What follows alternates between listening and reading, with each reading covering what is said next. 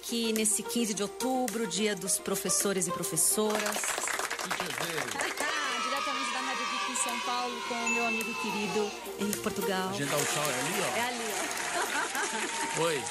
Henrique, é uma honra ter você aqui. Esse é o programa que a gente brinca que é uma tecnomagia, tá? A gente mistura tecnologia, magia, encanta as pessoas e, mesmo, e ao mesmo Ah, tempo ensina algumas vambora. coisas, uma ou duas sobre tecnologia, tá? É, eu só tô procurando o nome aqui de um artista aqui que invade Paris. Eu lembrei aqui, a gente chega nessa rádio aqui, Geek, né? Aí tem cheio de referência.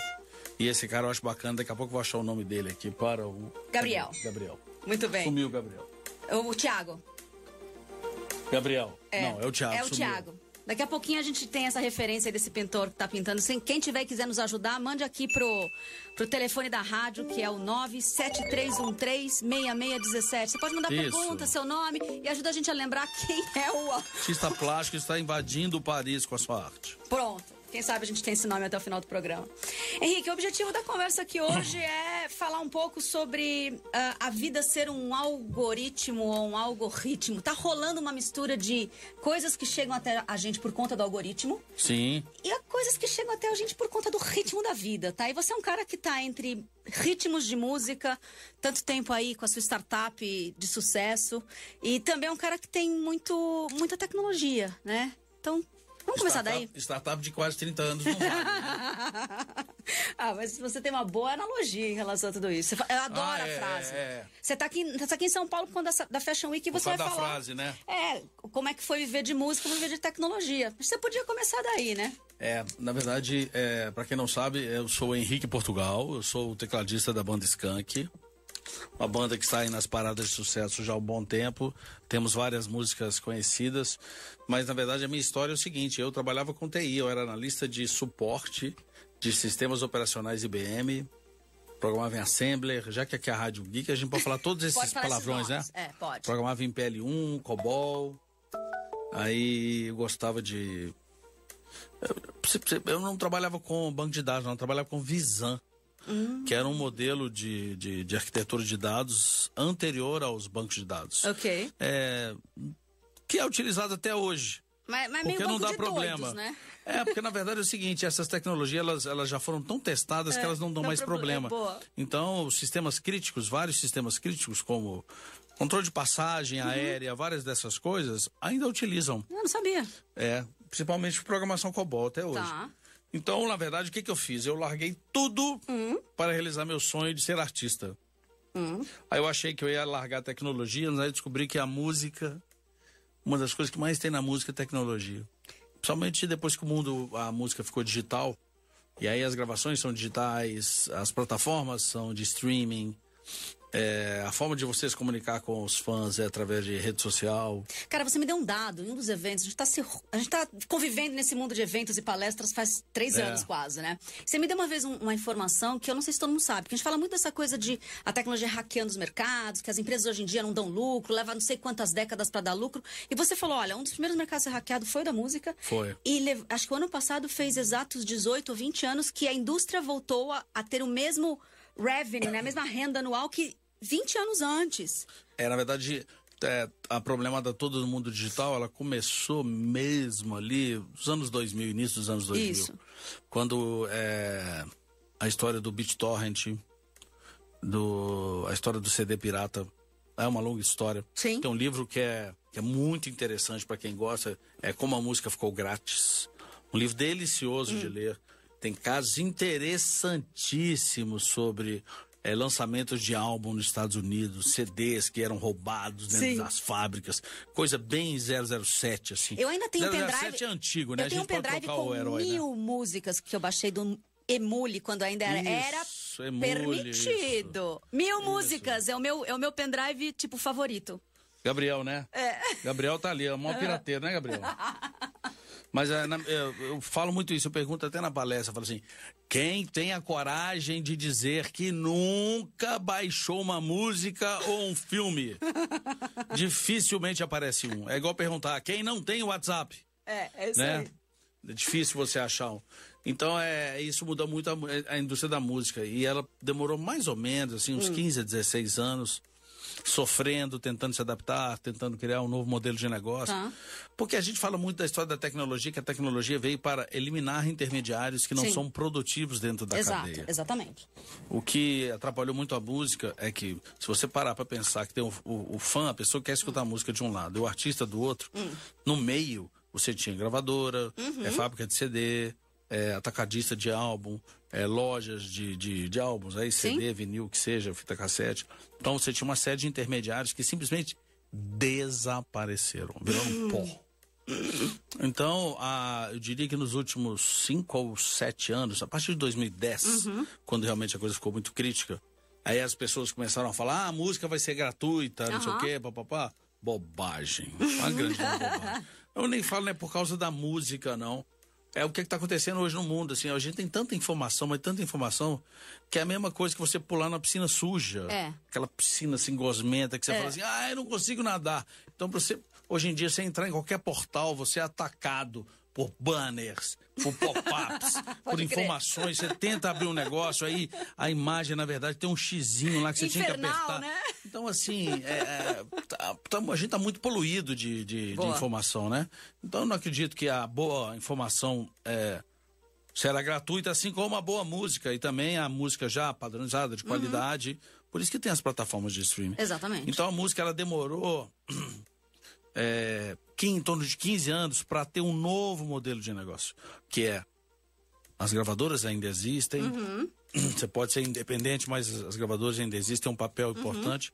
Tem as plataformas de streaming que são a forma das pessoas comuns se comunicarem e escutarem a música. Aí a gente vai entrar naquela história de que o mundo mudou, não é mais ter, é ter acesso. Aham. A gente ficaria aqui a tarde inteira, né? Exatamente, exatamente. E, e aí, gente, seguindo nessa história, você falou dos últimos cinco anos, né? Porque a sua palestra hoje tem uma, uma ótima história para contar de mais de 20 anos e como a tecnologia pareou esse seu tempo como, como cantor, como, como, como artista, como músico.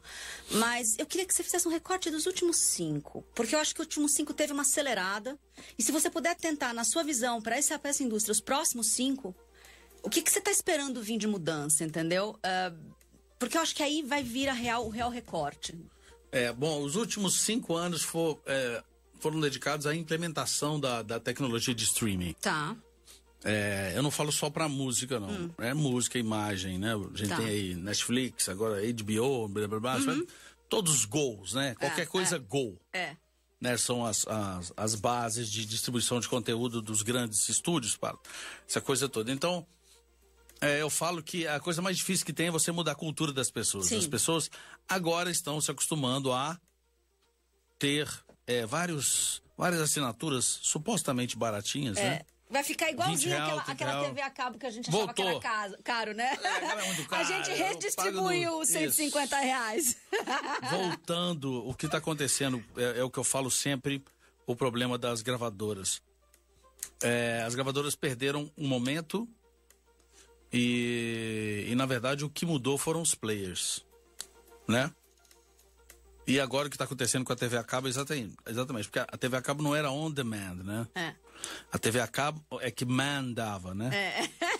E agora a gente tem o famoso on demand, só que é é a TV a cabo, só que picadinha, né? É, picadinho. A gente tinha todos os canais, achava que era tudo o mesmo dono, mas na verdade é um tanto de dono separado e agora você é obrigado a assinar vários serviços de streaming. Daqui a pouco a junta de novo, porque isso.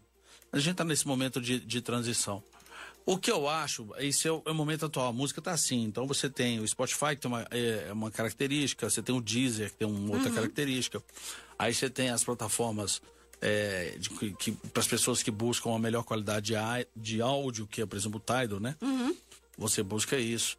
Então, é. Existem plataformas com melhor quantidade de áudio? Eu não sabia. tem. Tem. Chama Tidal. É. E aí, é, o que eu acho é o seguinte: as plataformas de áudio, elas terão. Elas irão se especializar, eu acho. Tá. Você vai ter os blockbusters, mas você vai ter aquelas plataformas que têm as coisas legais ou voltadas para artistas é, é, mais novos, você que queira um conteúdo Tá. diferente. Ok. Entendeu? Eu acredito nisso. Agora, existe uma outra coisa que é por trás das plataformas, eu diria que é o famoso back-end, que é o seguinte: a forma de você pagar a música, ela ainda é muito baseada no formato tradicional. O que, que é isso? Quem sempre vendeu mais hum. continua ganhando mais. Tá. Por mais que hoje a gente tenha acesso a é, tecnologias de, de, amostragem cada vez mais específicas, menores, uhum. mas o pagamento, a forma como as plataformas remuneram os artistas, uhum. Elas ainda são muito baseadas nos, nas, nos grandes artistas que estão em tá. grandes gravadoras. Tá, ok é, é uma tendência que isso seja modificado para que os pequenos artistas possam ganhar o seu dinheiro. Mas o, o streaming é, porque hoje o streaming de, de por, por, mais que eles façam essa divisão, mas o, o, streaming, ou seja, a forma que o dinheiro, a remuneração entra para os artistas, para as bandas, ainda a maior parte ainda é experiência física em shows, né? É, por que, que eu estou falando isso? Porque na verdade, é quando você, é, o ser humano é muito preguiçoso de uma forma geral. a gente gosta muito dos filtros. Tá. A rádio era um filtro. É. Né? Os bons eventos, a televisão era um filtro. Beleza, quando você chega numa plataforma de streaming, quem são os filtros? São as playlists. É isso aí. Então, se a playlist tem um nome que te seduz. É, você vai você fica nela. Você fica nela. E ali vira um business entrar naquela playlist. Tá. Ok. Perfeito. Entendeu? Esse business é que é, é que eu acho que você descobrindo o que você gosta, hum. você talvez vá selecionar uma coisa que te apresente novas opções. Perfeito. E, e aí, vamos, vamos, vamos, pensar um pouco assim. Você é um cara que viaja o Brasil inteiro, né? Fazendo, trabalhando, levando seu trabalho. É, eu gosto de, de, entender, toda vez que eu saio da, das principais capitais, que a gente divide o mesmo espaço, Brasil. Hã? Mas a sensação que eu tenho aqui não divide o mesmo tempo, não. Eu queria que você me desse a percepção, você, de onde chega os futuros todos? Você, uma cidade mais distante das capitais. A lógica é essa daí do streaming, é, a música já está consumida no, no, Brasil inteiro, não vou nem falar no planeta, mas no Brasil inteiro da mesma forma? Ou ainda tem alguma outra. Alguém ainda compra CD, mesmo que seja do paralelo, é, para fora das capitais? O que, que, você sente viajando? Como é que consomem é, o skunk? É, na verdade, é variadíssimo, assim. É, Aí a gente pode entrar na, na famosa teoria que os guetos estão cada vez mais guetos tá. e as pessoas elas estão consumindo cada vez mais coisas locais porque tá. elas estão buscando identidade, elas tá não estão buscando quantidade, né? Perfeito. É, então esses artistas de massa, por exemplo, como Skank, a tendência é que eles apareçam cada vez menos. Ok.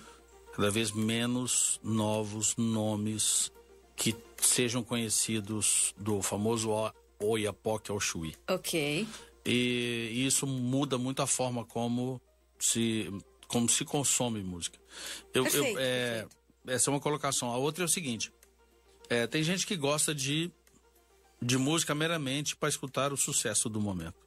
E tem gente que gosta de música. Uhum. As pessoas que gostam de música são aquelas pessoas que ainda admiram o modelo físico, que é você comprar um, um CD ou um vinil, né? Tá.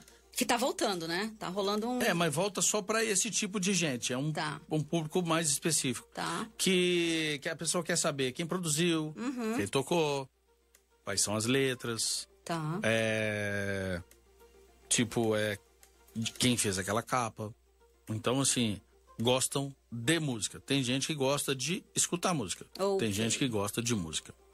Então, é, quem gosta de música vai continuar tendo uma experiência, eu acho, física, uhum. ter, gosta, compra, compra um vinil, compra uma camiseta, compra Algo que ela possa ter uma experiência. Eu tive uma experiência engraçada. Fazia muitos anos que eu não escutava vinil. Né? Ah. Tava na casa de um amigo meu semana retrasada, ele adora música, não sei o quê. É, e ele botou o vinil. Tipo, dura três músicas. Aí você tem que levantar de onde você tá para trazer música de novo para você. Eu já tinha esquecido dessa dinâmica. E é. são dinâmicas do mundo analógico, entendeu? É a história de você ter que levantar para fechar a cortina, porque senão o sol vai entrar se você acordar ah, mais tarde. né? A janela tá aberta, você tem que fechar. Então, Mas essa de virar o, CD, o, o disco foi engraçado, eu já não lembrava mais. E, e essas coisas, é, eu acho que ela tem essa diferença. A pessoa que quer simplesmente sucesso, aí envolve ansiedade, eu uhum. quero agora, é. aí é o streaming. Tá, entendi. Bom, Portugal, ademais desse seu lado todo music, uh, conta um pouco das suas aventuras uh, como um, uma pessoa que empreende, investe na, na, tecnologia, em outras coisas que a maioria das pessoas não te conhecem. A gente sabe é. que aqui a gente gosta de abrir o lado B das pessoas, né? O lado B é, É, ótimo. o lado né? B. A gente pensa em que lado B, né? Gabriel tá ali pensativo. O Gabriel aparece na câmera também ou nunca Não, aparece? Nunca aparece. Ele é a presença ali. Ele, olho, ele olho é o que tudo Lombardi vê. aqui da rádio? É, o olho que tudo vê, manja? O olho que tudo vê, É. né? Mas a cadeira, a cadeira dele é de quem gosta de um game, né? É. Vocês não estão nem entendendo isso. Na verdade, Gabriel é o cara que controla todos os botões ali e a cadeira dele é sensacional. É, na verdade, isso é tecnologia. Vocês vão- De novo, repete, repete. Ele atrapalha ou ajuda, entendeu? Essa é a voz do Gabriel. Exatamente. Esse é o Gabriel. É, na verdade é o seguinte, é, eu sempre gostei de tecnologia, desde pequeno. Eu tenho um caso muito interessante que meu pai falou que ia me dar um, um videogame, eu espalhei na minha rua inteira, vou ganhar um videogame. Eu achei que eu ia ganhar um, na época era um Atari, um Odyssey, que era da Philips. É, é. Aí meu pai me dá um telejogo. Exatamente. Olha o barulhinho. Não, telejogo eu acho que nem tinha esse barulho. Isso aí era muito moderno. O telejogo era só tênis, paredão, né? De futebol, futebol horroroso. Então, assim, é, nessas aí eu comecei a. a- tive TK85, aquela coisa de você carregar o programa via fita cassete. Aí depois é. Aí, aí vai. O meu primeiro computador de música foi uma amiga da Commodore, uma amiga 500. Que era um computador sensacional. A amiga era uma empresa canadense. A Commodore era uma empresa canadense. E lançou um computador com interface gráfica bem antes de, de- de- da, Apple, antes da Microsoft. A Microsoft até demorou, né? A fazer isso. E, e eu sempre pensei nessas coisas. Como será o mundo? Como será o futuro? O que, que o mundo vai precisar? E essa história de eu virar músico, virar artista, eu falei assim, em que, que eu posso investir meu dinheiro que eu não vou precisar trabalhar tanto agora, mas que lá na frente possa realmente me dar retorno? Eu comecei a pensar em reflorestamento e acabei virando sócio numa empresa que eu fabrico um defensivo agrícola orgânico. Em tempos de defensivo agrícola não orgânico, É, Eu adoro, na verdade, todas essas liberações químicas que estão acontecendo. Porque, na verdade, quem define o que será consumido é o mercado, é o consumidor. acabou. E o consumidor, ele está querendo cada vez coisas é, menos agressivas, não só à natureza, mas ao seu corpo. É isso aí. Você sabia que nós já somos no Brasil? Isso é um dado que eu não sabia. 29 milhões de vegetarianos, cara. A melhor forma de combater Ah, mas as, isso a- as aí é uma histórias to- discussão boa. Eu falei pro cara que curte uma carne, né? Mas assim, independente de você não ser vegetariano. Não, não, não é isso não. É porque, na verdade, eu acho que é o seguinte. Quem é 15% vegetariano... do, do Brasil Quem é já vegetariano é porque entende pouco de natureza. Muito pouco. é. Polêmica agora, Gabriel. Então é o seguinte, se você vira, você é vegetariano, Gabriel? Porque na verdade, aí chegou a polícia, isso significa alguma coisa ou não? Ah, é a polêmica? É É a isso? polêmica. Então vamos à polêmica. Então é o seguinte, todo vegetariano deveria ir no dentista e primeiro cortar os dentes caninos. Porque esses dentes caninos significa o quê? É pra gente rasgar a carne. Ok. E a outra é o seguinte, se você entendesse um pouco de natureza, você veria que as plantinhas, elas têm vida, elas têm inteligência. Assim como os animaizinhos. a única animaizinhos. diferença é que a cor do sangue não é vermelha, é verde. Muito bom. Entendeu? A história não é bem por aí. Mas pensa assim, ó. Voltando ao lance do defensivo e Voltando. voltando ao lance tipo do desmatamento, essas coisas todas. É um Certo. hack interessante, não é? Porque a hora que rola aquela história do gado que desmata, que queima. Que o gado solta pum, essas coisas todas. Assim, e desmata e queima tudo. E aí tem um movimento do outro lado da galera virando vegetariano e assim, e dobrou de 2012 pra cá. É 29 milhões hoje, mas rolou um dobrar de 2012 pra cá. Eu acho que é moda. Acho que é moda? Não, é uma moda que veio pra ficar. Hum. Mas eu acho que as pessoas estão fazendo é, sem informação São. e sem informação. Entendi. Eu, eu costumo até falar assim, é, eu falo isso pra qualquer pessoa. É, você já foi num restaurante vegetariano? E depois foi num restaurante Esse programa vai ser uma polêmica muito boa. Ótimo, que é o seguinte: normalmente os restaurantes vegetarianos são aqueles restaurantes silenciosos. Eu gosto muito deles. As pessoas são normalmente são muito magras, Não, não sou. falam baixo, né? Aquela coisa, aquele silêncio. E normalmente muito brancas. Aí você vai numa churrascaria. Aquela barulhada. Aquela barulhada, as pessoas dando risada, não sei o quê, papapá, as pessoas. Normalmente é assim, coradas, mais encorpadas e tal. Aí você fala assim. É, na minha visão, são extremos opostos. Acho que os dois tá lados. Certo, cada um na sua frequência. Cada um na sua frequência. frequência mas acho que é um exagero. Okay. Dos dois lados. Ok. A história do equilíbrio é Gosto mais saudável. Aí a gente ideia. vai entrar em toda aquela história ah. que, na verdade, o, o, mundo diz que nós devemos nos misturar, não segregar. Gosto muito Ser disso. Ser vegetariano é segregar. Gosto disso. O, a biologia nos diz que a mistura é que nos faz mais interessante, que nos faz mais fortes, mais consistentes. Ser vegetariano, eu acho que é gerar uma fragilidade.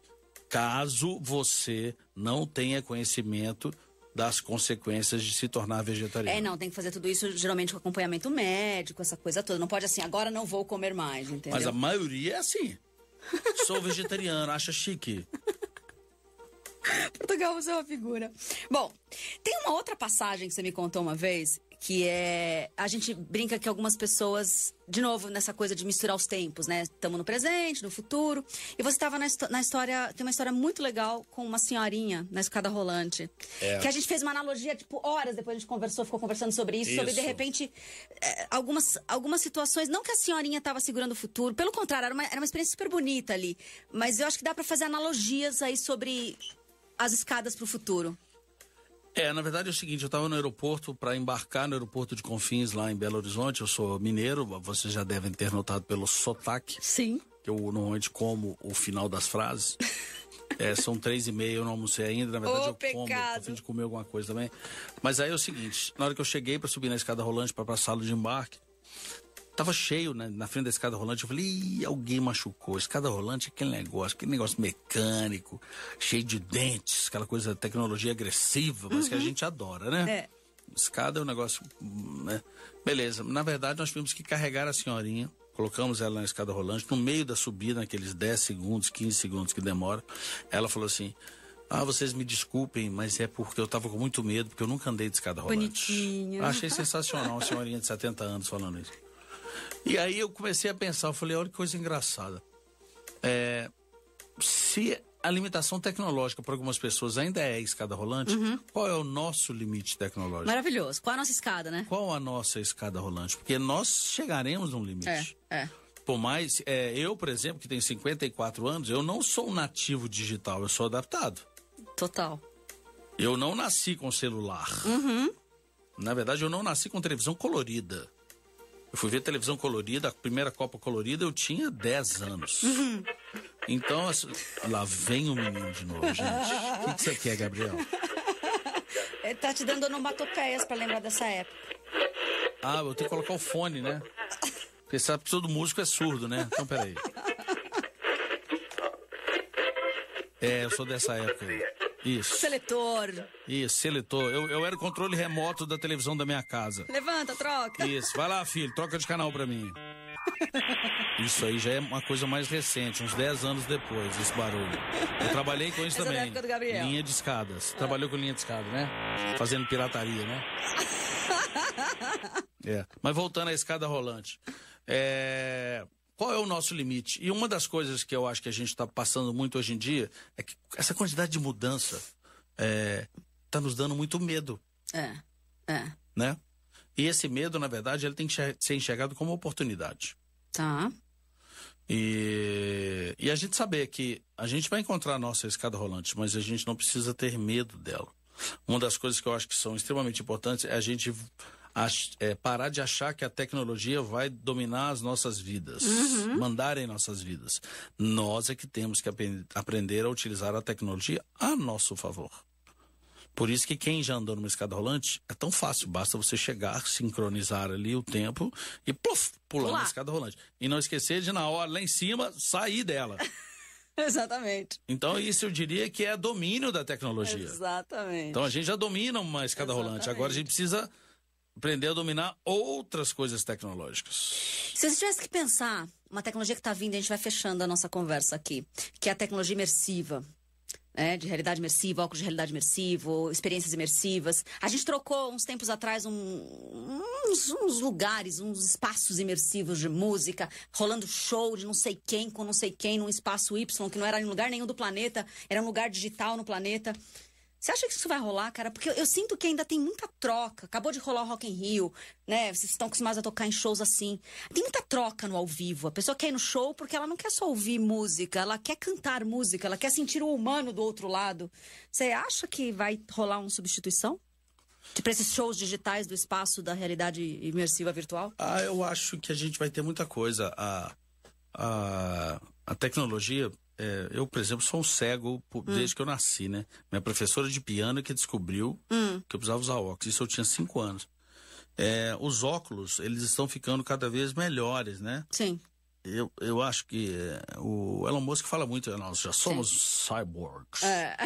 é. eu sou um ciborgue, eu uso óculos desde os cinco anos, eu tenho uma correção visual desde os cinco anos. Então, isso é tecnologia. Sem né? dúvida. Ah, eu acho que é, esse tipo de, de, de tecnologia, ela será cada vez melhor, eu acho. Os óculos serão grandes é, objetos de indústria, ah, de colocar tecnologia. Uhum. Você mesmo, Lígia, me apresentou outro dia um óculos sim, que você sim. escuta é. sem é um colocar um som, né? É. é. um óculos de som que você escuta a música pela vibração da caixa craniana, É isso né? aí, Jawbone, é o pessoal é. da Buse. Isso, então é um, pô, isso eu acho que é, é, o início. Eu acho que uma das coisas que a gente realmente não terá daqui a pouco é, são esses aparelhos telefônicos. É. Sabe, eu acho que a, a, tecnologia ela será mais natural. Na verdade, se, se, a gente anda com essa caixa de plástico meio com a tela de touch para cima e para baixo, que, que eu até falo isso na minha palestra, né? Que até mais ou menos 2004, uhum. a história era diminuir os telefones. É, é. Os telefones foram ficando pequenininhos, pequenininhos. Uhum. Aí apareceu o iPhone com tecla touch. Aí os telefones agora eles são gigantes. É. Então as pessoas andam com essas geladeiras, né? Pequenas geladeiras no bolso. E eles não cabem mais no bolso, porque eles estão ficando grandes demais. Então vai ter que aumentar o bolso da calça jeans. Vai ter que mudar né? uma tecnologia de é. quase 200 anos para caber o telefone. Eu não acho que seja por aí. Não, não é. Né? Então, é, a gente vai ficar cada vez. A gente vai ser melhorado tecnologicamente. Mas, ao mesmo tempo, eu falo que é, a gente voltará a ser mais humano. Gosto dessa história. É, porque não, não dá. Não dá. É, tá muito invasivo. Né? Tá muito invasivo. É difícil nadar naquele mar esquisito de coisas que Isso, essa piscina suja, né? Essa é, piscina... Você precisa de gente salva-vidas nessa história. É, exatamente. Bela definição. A gente precisa de salva-vida nessa quantidade de informação, nessa piscina de informações que a gente está vivendo. É isso aí. Essa sujeira, né? É. Henrique, foi um prazer falar contigo. Eu falei hoje aqui com o Henrique Portugal, tecladista do Skank. Oh. a gente falou muito sobre a vida ser um algoritmo, né? mais é. do que só um algoritmo. E dá uma mensagem final. Você está vindo aqui para São Paulo, não é sempre que a gente tem por aqui. Bom, vou falar umas besteiras daqui a pouco ali, né? No, no projeto Estufa do São Paulo Fashion Week, a convite do Voicers, da Lígia. É um prazer e é uma mistura um pouco de música com, com tecnologia. A gente é, tem muita letra que fala sobre situações que a gente vive e que a gente não presta atenção. Uhum. E, eu diria que é uma mensagem, assim, se eu poder. É, conselho é um negócio difícil, mas a minha grande definição hoje em dia é o seguinte: saia de casa. Perfeito. E pare de olhar para o chão. Porque, é, além de. É, quando eu falo olhar para o chão, é olhar para o aparelho celular. É. Olhe para frente e para cima. Que tem muita coisa em volta muito interessante que a gente está perdendo pelo fato de de ficar olhando só para baixo para ver se tem alguma coisa acontecendo dentro do telefone, sendo que tem um mundo do lado de fora. Perfeito, gente. Foi uma honra. A gente volta aqui a semana que vem de novo. Última vez, porque a gente vai mudar de dia, mas eu conto a semana que vem, tá? Mas ainda é terça-feira às 15 e é uma honra. Voltamos em breve. Muito obrigada.